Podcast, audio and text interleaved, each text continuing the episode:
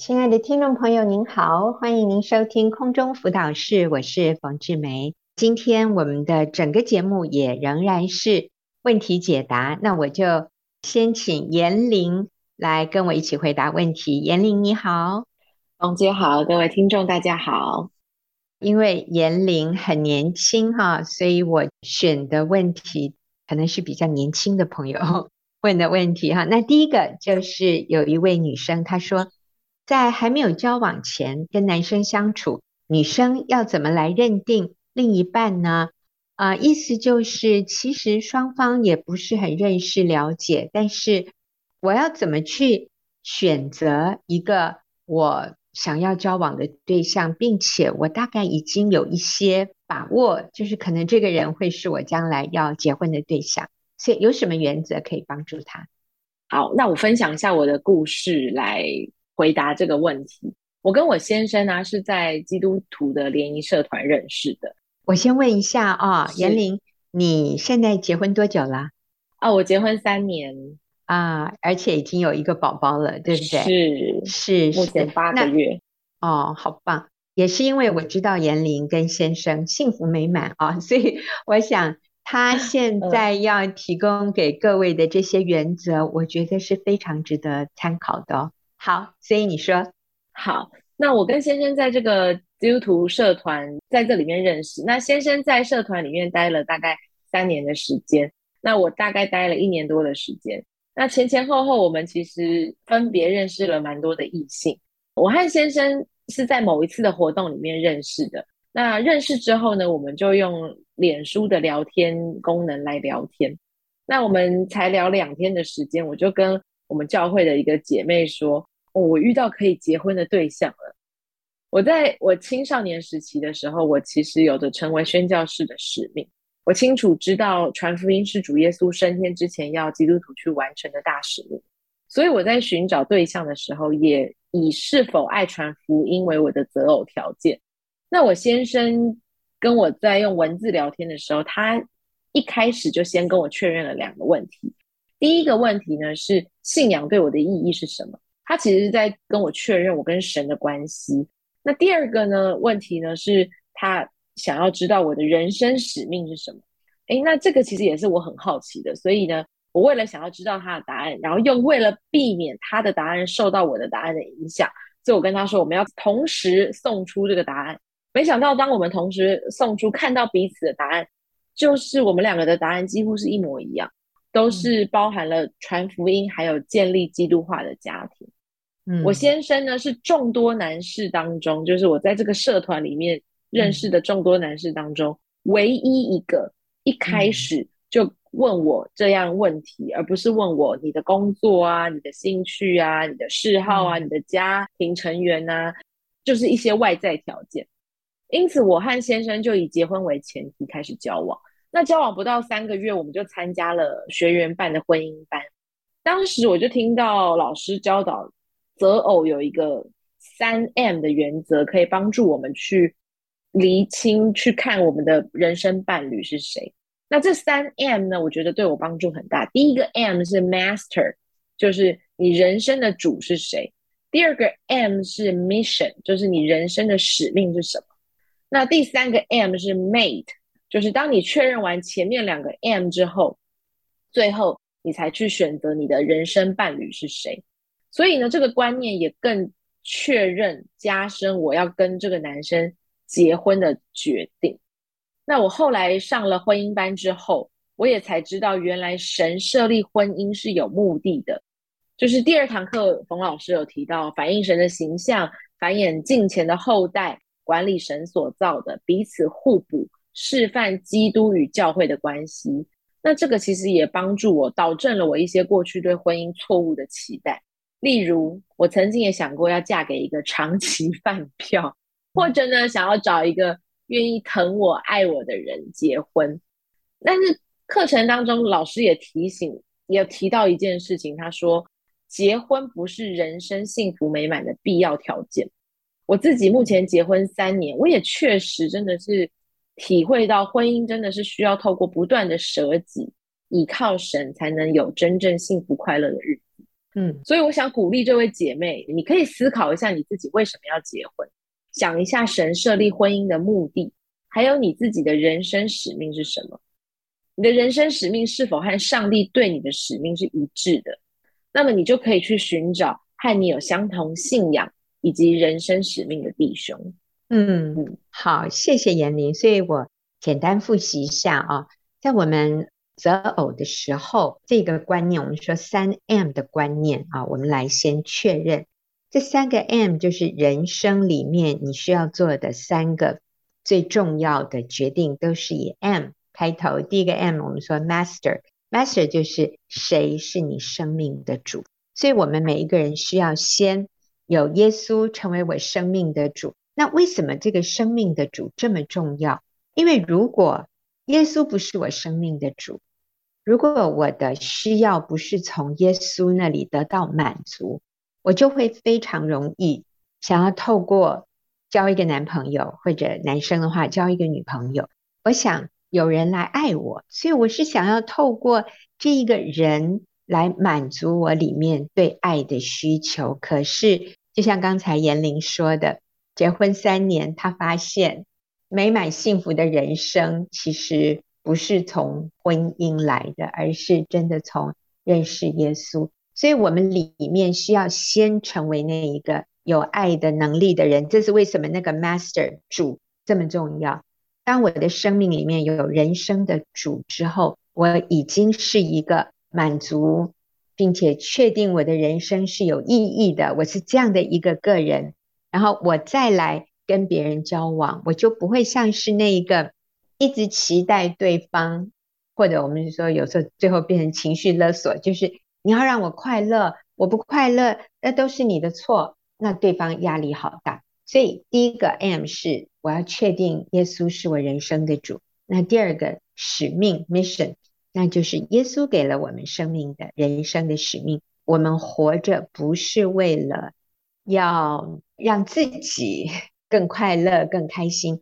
我们活着的目的是去帮助更多的人，是贡献给这个世界、这个社会，让更多的人能够经验到神的爱，并且找到他们人生的意义和目的，是我人生的使命。所以，我人生的使命是一个给予的，是一个付出，以付出为前提的。而不是一个想要从外面获得更多来填补我内心的空虚的。那这个其实应该在进入婚姻以前，我们先确定好我的主是谁，我的人生使命。那然后呢，配偶的部分，第三个 M 是配偶。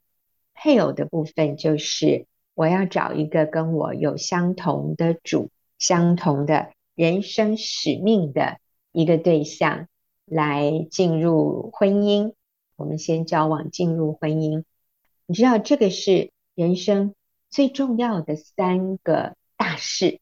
我们说这三个大事都对了，其他的都是小事咯。譬如说，你有多少钱呢？啊，或者是哎，你的生活习惯早睡早起，还是你你爱吃什么东西？或者很多年轻人就说哦，你看过什么电影？那我真的要说。那是那个都是小事，那个不是最重要的。最重要的是我是不是与造物主这位创造宇宙天地的神，我是不是我的生命与他连接？所以当我里面是满足的，我来面对对方的时候，我是可以给予的，而不是要求或者期待他来满足我。所以这三个 M 对了，其实。就没有什么 是困难的了。那严玲，你还有什么要补充的吗？是，我也觉得，其实以前我也会很在乎我们有没有同样的兴趣啊，聊不聊得来啊。嗯、但是其实真的进入到婚姻之后，就像冯姐刚刚说，这些事情真的都是小到不能再小的事情。进入婚姻之后，有太多的大事要去做决定。嗯、那我也觉得，那个 master 当他对了之后，我们就好像坐在一艘船上，然后我们就。有一个同样的方向，跟着那个 master 走就对了。嗯，你也觉得不用害怕。然后我们有同样的 mission，所以我们两个在做很多决定的时候，只要一跟我们的 mission 或者是 master 不一样，我们两个很快可以有一致的答案在一些决定上，所以我们很少会为一些决定吵架或意见分歧。嗯、我们的意见大部分都是一致的，因为我们前面这两个 M 一样，所以我们两个很清楚知道什么事情该做，什么事情不该做。所以我觉得这个也帮助我们在婚姻里面减少很多的摩擦跟冲突。是。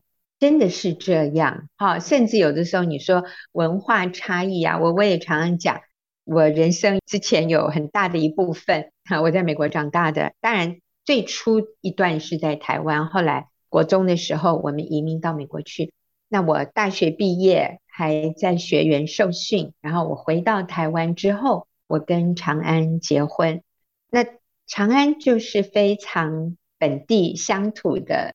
台湾长大的乡下的孩子，我们在很多方面都非常的不一样。其实一直到现在还是很不一样。我一直到现在我还是很喜欢吃西餐。那李哥对于西式的餐点，他就是他可以陪我吃啦。可是你要他选他，他绝对不会选西餐的，他会选呃牛肉面啊、卤肉饭啊 这种东西。可是你知道吗？这些不同只增添了我们生活的乐趣，完全没有造成冲突啊、生气啊、难过啊。你知道，因为这都是小事，跟妍玲说的一样。好，所以我们大方向、大原则抓住了，相同的信仰、相同的主就是相同的信仰，相同的人生使命、相同的人生方向，就是我们不是为自己而活，我们是为主耶稣而活，我们顺服。圣经的真理原则来过生活，来经营我们的家庭，我觉得这就是最重要的。好，我们休息一会儿啊，等一下继续回来回答问题。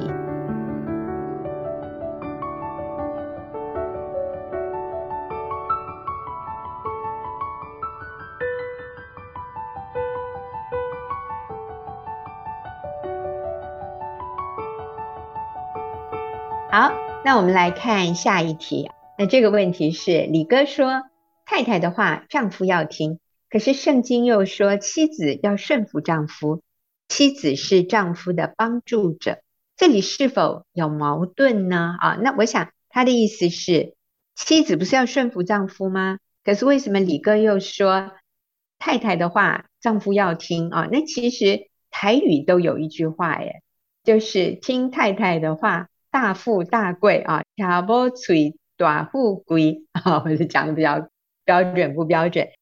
所以其实一般的人都大概知道说啊，听太太的话其实是很重要的。可是圣经又说妻子要顺服丈夫，那这里是否有矛盾？来，我们请妍玲回答。这个点让我想到，其实跟在职场的状况很类似。我过去在职场上，我是在医院做研究护理师。我们时常需要跟医生讨论病人的一些病情，然后思考下一步要怎么处理。那医生是负责开处方，我们是负责执行的那个人。但是医生他其实常常会来问我们护理师的看法，因为我们跟病人相处的时间其实比较长。有时候医师会问我说：“哎，严玲，你觉得这该怎么做？哎，你觉得他下一步治疗该选择哪一个比较适合？哎，你觉得他现在这个症状可能是什么造成的？”那我就会提供我的看法跟我的意见。最后还是由医师来做决定，那他也必须要为最后的这个决定负责。其实婚姻就好像是一个团队合作，在职场上的这样的关系有点类似。上帝创造男女是完全平等的，在婚姻班里面也有提到，冯老师常常问说，是帮助别人的人比较厉害，还是被帮助的人比较厉害？其实 大家都会回答，是那个帮助人的人比较厉害。那上帝设计女人来帮助男人。我觉得女人的意见其实是非常重要的，要纳入通盘的考量。嗯、那我先生呢，在我们婚前的时候啊，他其实是一个非常容易拉肚子的人，他只要吃一点油的东西、嗯、奶的东西就拉肚子。我跟他结婚第一个礼拜，我就发现啊，他的那个漱口杯还有他的水壶周围都有一圈的那个水垢，那那个水垢啊，是轻轻一碰就会浮起来的那种水垢。那我就跟他说：“哎，老公啊，这个要定期刷哦。”他说：“嗯、这装的都是水，没有必要洗啊，你水洗水还不是一样？”我说：“呃，好，但我还是觉得可能有关系，而且这个就是水垢嘛，你这吃进去也不舒服。我就就是我请求我帮他刷，他答应了，那我就帮他刷。结果神奇的事情发生了，他现在喝鲜奶、吃控肉都不会再 拉肚子了，他的肚子就这样子痊愈了。我都开玩笑说，婚姻治百病，因为他结这个婚救了他的肠胃。那我觉得其实就像我前面说的，夫妻是一个 team work，是团队合作，彼此帮补，大家一起为着这个团队努力。嗯、那我也想到我先生常说，大事我决定，小事你决定。他说小事是太太决定，嗯、大事是他决定。但是我们家好像都发生的是小事，因为大部分他都说 老婆你决定就好。他也常常觉得我的决定还蛮不错的。那当然有。可能他觉得不 OK 的，他常常会说没关系，你决定，我负责。所以我觉得，嗯、呃，李哥讲的这个，他其实并不是一个冲突，他是一个真的是团队合作的一个关系。是嗯，是。其实圣经里也要我们彼此顺服。圣经对丈夫最主要的一个吩咐是要爱妻子，为妻子舍己。那个舍己其实就是。丈夫需要放下自己的一些他觉得很对，可是太太好像不太认同的事。那如果这个时候这个男人愿意放下自己，为妻子舍己，他的太太就感受到很深的被爱。所以其实最后这个男人绝对不会吃亏哦。所以圣经讲的是非常平衡的，女人敬重顺服丈夫，那丈夫呢，爱妻子。为妻子舍己，所以如果一个男人来问李哥说：“我是这样认为，可是我太太不同意我，哎，怎么办？那他又不顺服我，我怎么办？”我告诉你，李哥的答案永远是一样的。李哥的答案就是：“哎，那你就让他嘛，你就让他，就天下无敌，就没事了啊。”你知道，当一个男人让他的太太的时候，哦，他太太好感动哦，啊，他的太太就会死心塌地的、甘心乐意的敬重顺服他。我觉得这就是上帝的智慧。那我也讲，当一个女人愿意打从心底敬重顺服她的丈夫的时候，这个男人的自信就被建立，这个男人就。越来越有肩膀，他越来越敢负责，因为他知道老婆挺我，哈，因为他知道不管怎么样，他的太太是他头号粉丝，他的决定太太都是会尊重的。那我想这个男人他就越来越敢做决定。所以其实男人爱妻子，为妻子舍己，从某一个角度来说，他也是。在顺服他的妻子，诶，他以他妻子的想法为优先考量。那一个女人敬重顺服丈夫的时候，她也是在爱丈夫，也是在为丈夫舍己。那你知道这个是不但没有冲突，反而是最智慧的一个组合和圣经给我们的原则。其实刚才延玲讲到说，他以前在工作上。医生会问他说：“延玲，你觉得，呃，我们要怎么帮助这个病人？你觉得下一步要怎么做比较好？”我就突然好感动哦！我觉得怎么会有这么谦卑的医生？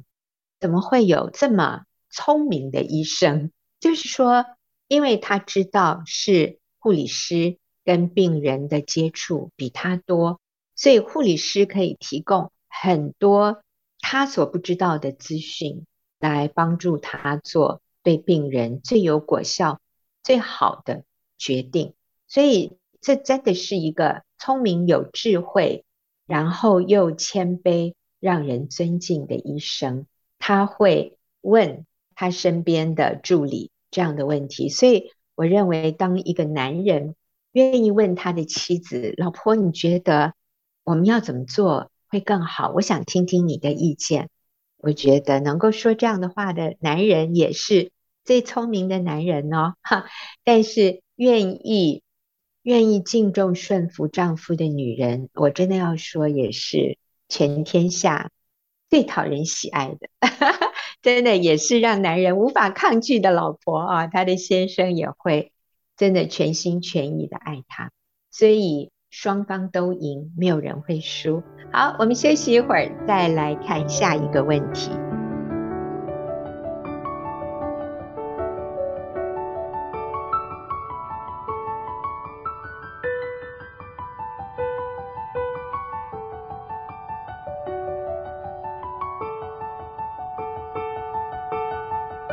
我们来看下一个问题，这也是一个女生问的。她说：“我先生不习惯分享心情，虽然我觉得他从工作上有情绪，我也不会逼他分享。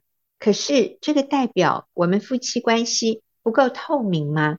我可以怎么做呢？”啊，那我想这位女士她的意思是，她很希望能够跟先生分享比较深入内心的感受。可是他先生不习惯，不习惯分享。虽然他可以感受到先生里面有情绪，可是先生是就是不喜欢分享自己感觉的人，他就有一点担心，说那是不是代表我们的关系不好啊？啊，是不是我们的关系不够透明、不够深入？那我可以做什么呢？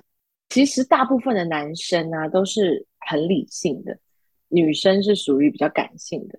那大部分男生，所以他们不太擅长分享他们的心情。我先生其实就是非常典型的一个很理性的男生。呃，以前我们刚结婚的时候，每天他下班，我都会问说：“你今天过得好吗？”他就会回答：“没有不好。”我就会说：“那就是好喽。”他说：“也没有好。”这个时候我就会爆炸。对他来说，这个问题真的是没有答案，因为没有好也没有不好。不等于就是好或就是不好，那我就说你也回答一个还好，他说这也不是还好，所以呢，我更不可能要他分享你今天的心情，因为就是上班下班对他来说真的没有什么特别的。但是曾经呢，有一个情况是，嗯、呃，他会跟我分享，然后我给了他意见。有一次呢，是他被主管责备，那我听完他的描述之后呢，我就开始检讨他。我跟他说：“哦，我觉得哈，你这样子跟你主管回话就不对。你那个主管是个女生，嗯、所以呢，你这样回，他一定觉得怎么样怎么样。嗯、哇！我先生听完之后，他就安静。后来呢，嗯、他就再也不跟我说有关于他工作上的事了，因为他说他要自己消化。嗯，那这个很明显，其实我并不是一个好的倾听者。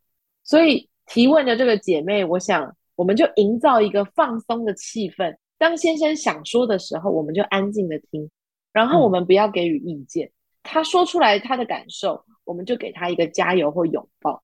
如果他不愿意说，嗯、那我们就继续开心的仰慕他、敬重他，和他相处。你的仰慕和敬重会让他更有自信，嗯、也许他自信提升了，他就更愿意敞开的分享。嗯，是，这是我的回应。是，所以我们要说的是，一个男人。不太分享内心的事情，其实是很正常的哈。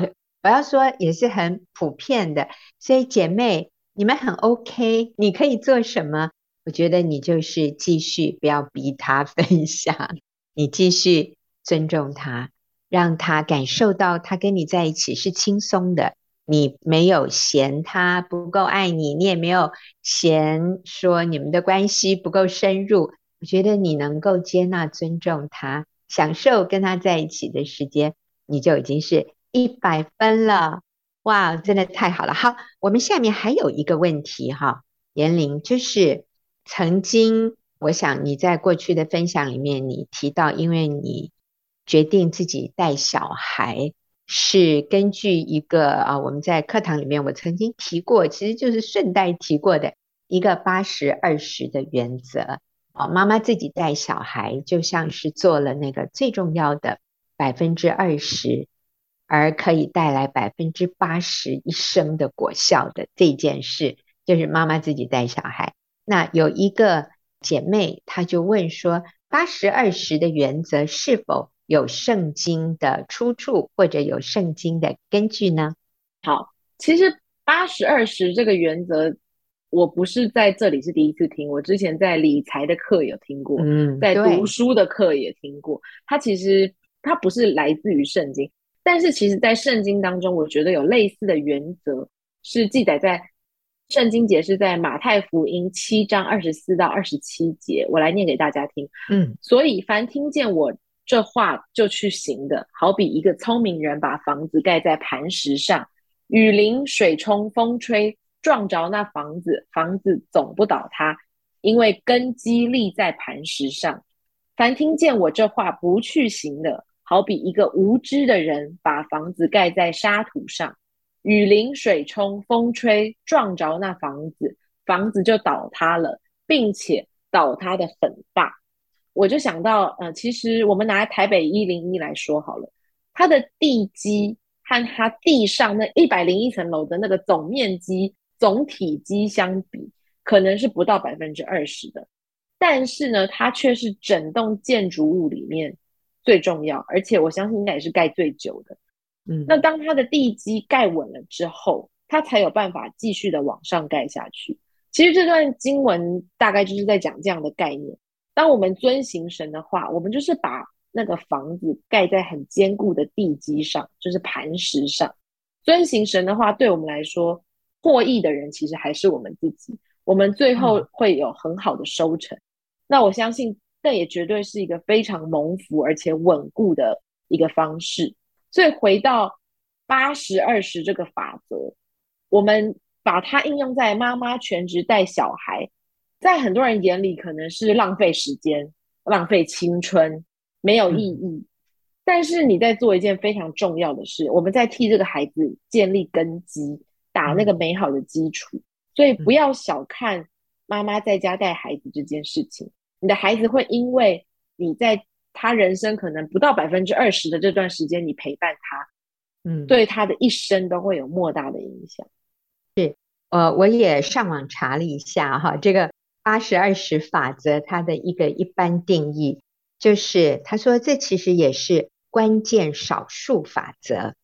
他说仅有百分之二十的因素影响百分之八十的结果，最重要的。只有百分之二十，虽然剩余的百分之八十是占了多数，可是它影响的幅度却远低于那关键的少数百分之二十。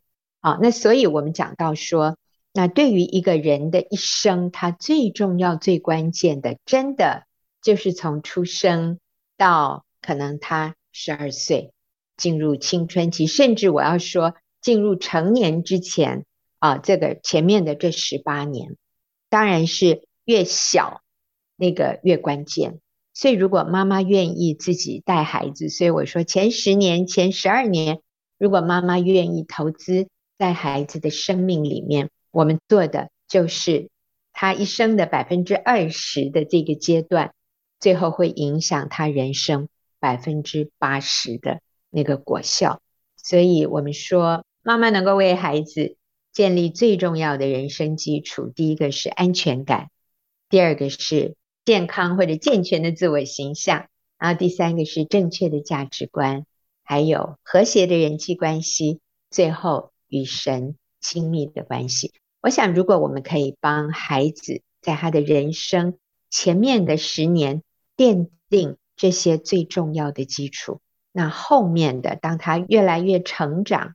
他可以为自己做决定的时候，我们是可以放心的。所以，我想这是一个妈妈所能够为孩子做的最重要的一件事，就是把握前面这十年，在家里当全职妈妈，然后专注的陪伴孩子成长。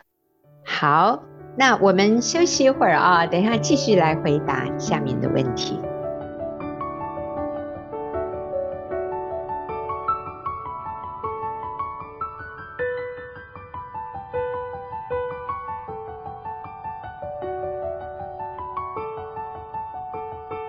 朋友，您现在所收听的是空中辅导室，我是冯志梅。那下面还有几个问题，我就要请丽华来跟我一起回答。丽华，你好，冯姐好，大家好。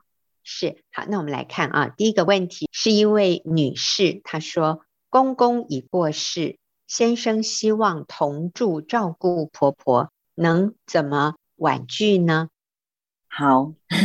这个问题我读了两遍哦，嗯嗯、我就在想说，这个的问题是因为这个婆婆独居，好，因为公公过世了，婆婆独居，所以是这先生想要搬出去跟她婆婆同住，离开他们，是这样的问题吗？所以媳妇想要婉拒。那我觉得，如果是先生要搬过去跟婆婆住，那当然是要要婉拒。那婉拒不了的话，那就要自己搬过去跟先生在一起，因为夫妻不能分开。那这个问题，我现在是把它假设提问者是说，他的先生想接独居的婆婆同住，要照顾婆婆，但是太太觉得很有压力，嗯，所以想要婉拒。好，在这样的情况之下呢，我非常能够理解媳妇要跟婆婆同住时候的那个压力啊，嗯，所以她 心里觉得哇，这个要接婆婆过来，所以压力很大啊，那想要怎么去拒绝？那对于这个先生来说呢，其实，在父亲刚过世，只有母亲一个人独居的时候，我相信这个儿子里面也是有非常大的压力，不知道妈妈一个人住的话会不会有什么危险。嗯、这个儿子也是非常不知道该怎么办的情况嘛。那所以他觉得最好的解决方式就是把他接过来一起住。嗯，所以我建议这个提问者问的这个问题，我觉得。可以先理解先生，嗯，担心这个婆婆独居不好，她是出于孝心啊、嗯哦。那但是因为有的时候她可能没有办法想象到婆媳在一起相处是这么的不容易，因为她只是觉得我妈 人很好啊，我老婆人也很好啊，嗯、所以应该没有问题。这两个女人在一起没有问题，嗯、而且照顾老人、孝顺老人是应该的。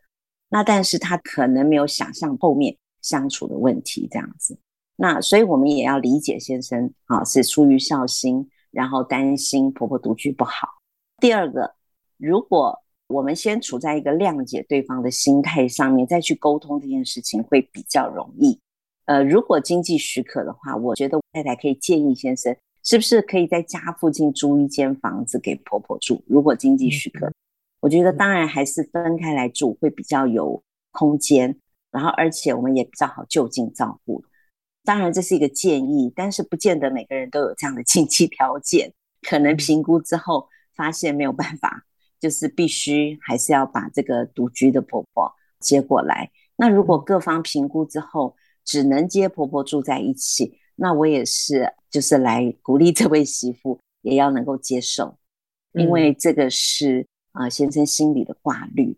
那，老实说，我们虽然。一直教导说，当我们结婚之后，我们要离开父母，与妻子联合，要独立。那个独立是说居住、心理、经济上面独立，是说我们不要再去依赖父母，要独立。但是当父母年老，没有办法自己照顾自己的时候，或者是说他们是独居，然后可能一个人居住不是那么安全的时候，我觉得我们做子女的有责任要照顾父母。那我就举一个例子，有一个姐妹，她在她公婆年老的时候非常需要照顾，所以她义不容辞的，就是照顾了她的公婆，嗯、天天为她公婆送饭啊，然后还去陪伴她的公婆，呃，一直到她公婆过世这样。嗯、那她公婆过世之后呢，呃，她的娘家的爸爸也因因病过世了。当她娘家爸爸过世的时候，就剩她妈妈一个人，就娘家的妈妈一个人独居。那这时候是他的先生主动的提出来说，把妈妈接过来，而且在他们家附近为他的娘家的妈妈买了一间房子给他娘家妈妈住，方便他太太可以常常过去，也方便他们啦，也不见得是他太太而已，就是他跟他太太一起孝顺他的岳母。所以我就看到这一个姐妹是之前愿意跟他先生同心合意的去照顾他年老的父母亲。所以这个先生非常的感动，在他自己娘家的母亲独居的时候，他义不容辞的就出来啊，愿意支持太太，然后而且照顾他独居的妈妈。所以这是我看到我觉得非常感动的地方。当然，我也建议这个先生嘛，哈，要理解，就是真的婆媳相处不容易，哈。那如果真的要把妈妈接过来，就是一定要住在一块的话。就是不能只顾了妈妈的感受，然后忽略了太太。那我们应该是夫妻，要先爱妻子，与妻子联合，一起孝顺父母。嗯，这是我的回答。是，我想，因为这是太太提问的啊，所以做妻子的我们也要去体谅先生里面的那一个，就觉得他必须这样的照顾他的母亲。所以我想，如果我们愿意，愿意舍己，为先生、为婆婆舍己，那就先。住一段时间看看，我觉得这个也不是说我们绝对不能的啊。哦嗯、我想我们也要学习放下自己。如果在沟通完之后，先生觉得他没有办法把妈妈一个人摆着，嗯，那我们就就愿意放下自己。我相信神知道我们的需要啊，神会开路，也可能你最后发现。没有你想象的那么可怕，哈，是没有你想象的那么不可能。其实丽华这么多年一直是跟公公婆婆住非常靠近的，走路就到的，嗯、就楼下啊。你们住楼上，他们是同一个社区的楼下。嗯、但是丽华一直是对公公婆婆心存感激和尊敬的，对不对？我觉得你们是一个。最好的婆媳相处呃的一个典范哈，先生也很感谢丽华愿意这样的为他的父母付出。好，下面还有一个问题哈，类似的，但是这个是有一点相反的哈。公公已经过世，我跟先生希望之后，如果婆婆身体需要，早餐店收起来，能怎么把婆婆接回家同住照顾？能怎么说服呢？哎，这个问题哈，我也是读了好几遍。他是要说服谁呀？哈，嗯，要说服婆婆关掉早餐店回来，跟他们一起住，好像是这个意思。对，好像。要怎么说服婆婆？哦，是，哎，嗯，其实我读这个问题很感动，哎，我觉得这个媳妇怎么这么好，这么想到婆婆的需要？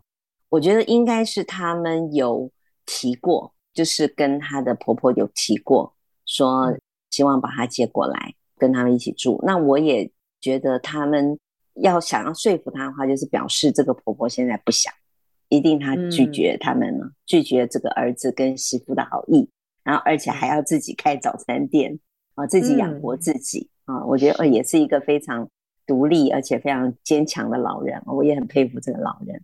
那如果是婆婆的意见，然后婆婆这样子决定，那我觉得我们做子女的，我们也是要尊重啊，尊重婆婆的意愿。我们只要做的就是，我们常常关心她啊，常常问候她，因为毕竟她现在一个人，就是公公不在了，只有婆婆在。嗯、那我们如果能够常常关心她，然后有时间的时候常常回去看看她，那我觉得这个嗯，妈妈就会觉得很得安慰了。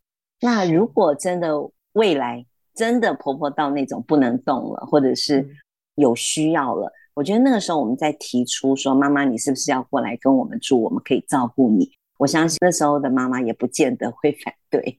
所以我想先不要为明天忧虑。呃，可能她说，如果婆婆身体需要，那那是未来的事嘛。所以表示他现在担忧，如果有一天他身体不好了怎么办？那我们真的是不要为明天忧虑，一天的难处一天当就够了。只要为婆婆祷告，那我觉得还有一个很重要的是，我不知道这位呃提问者是不是基督徒啊？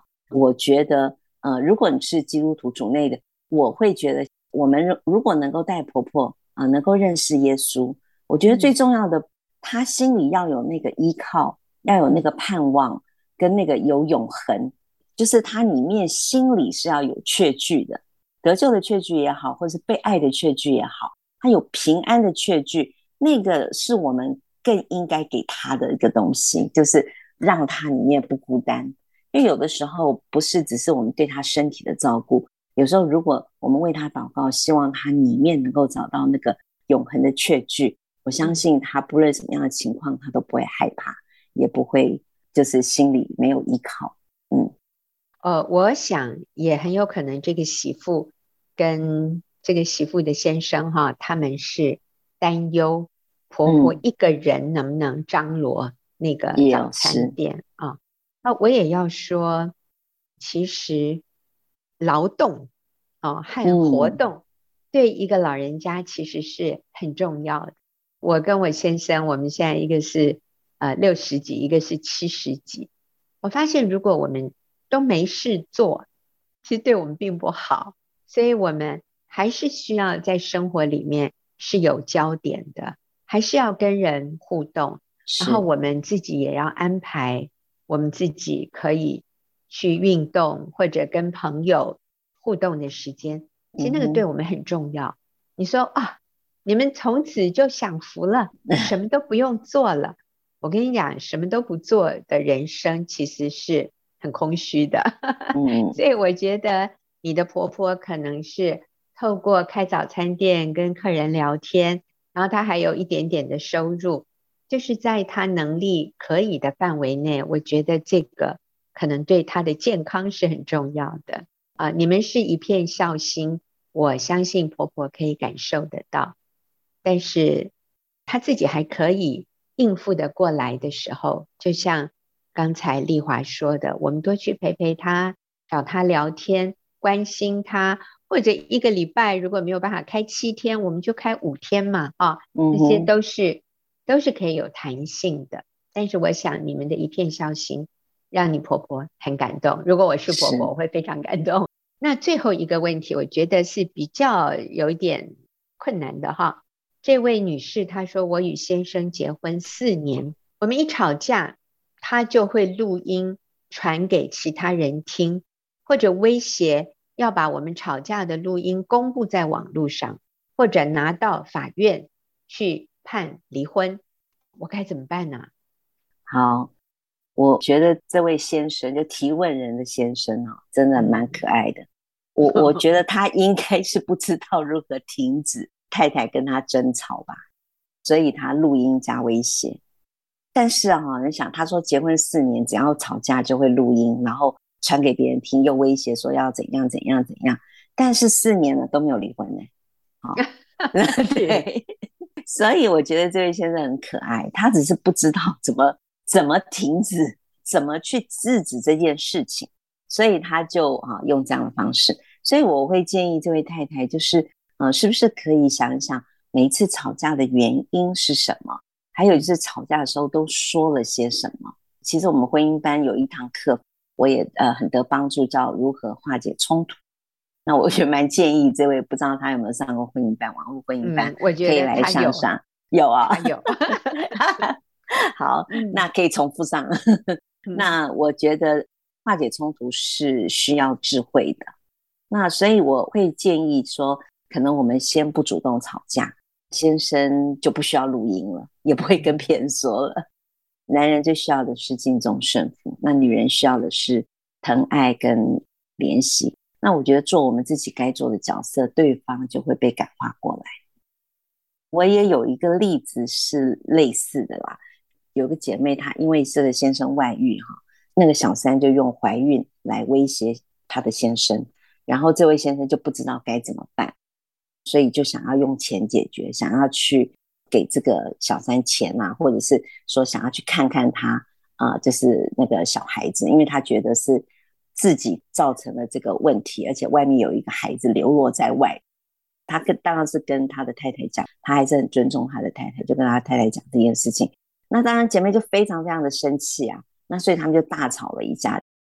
后来姐妹她冷静了一下，在这个冷静的过程当中，她也想了一下，那她当然也找辅导，这样在辅导的过程当中，她就承认，其实她是自己用话激怒了她的先生。好，嗯，那最后呢，其实姐妹我觉得她很棒，她就呃对这件事情，因为她自己做错的部分。啊，跟先生道歉，对她自己口不择拦的部分啊道歉。嗯、那后来夫妻关系就恢复了。那更奇妙的是，嗯、居然就揭穿了，其实那个小三怀孕是假的啊。哦、对，原来是假的。那就他先生才恍然大悟，那两个就恢复了这样。嗯、所以真的我们要留意，我自己是不是激怒了对方？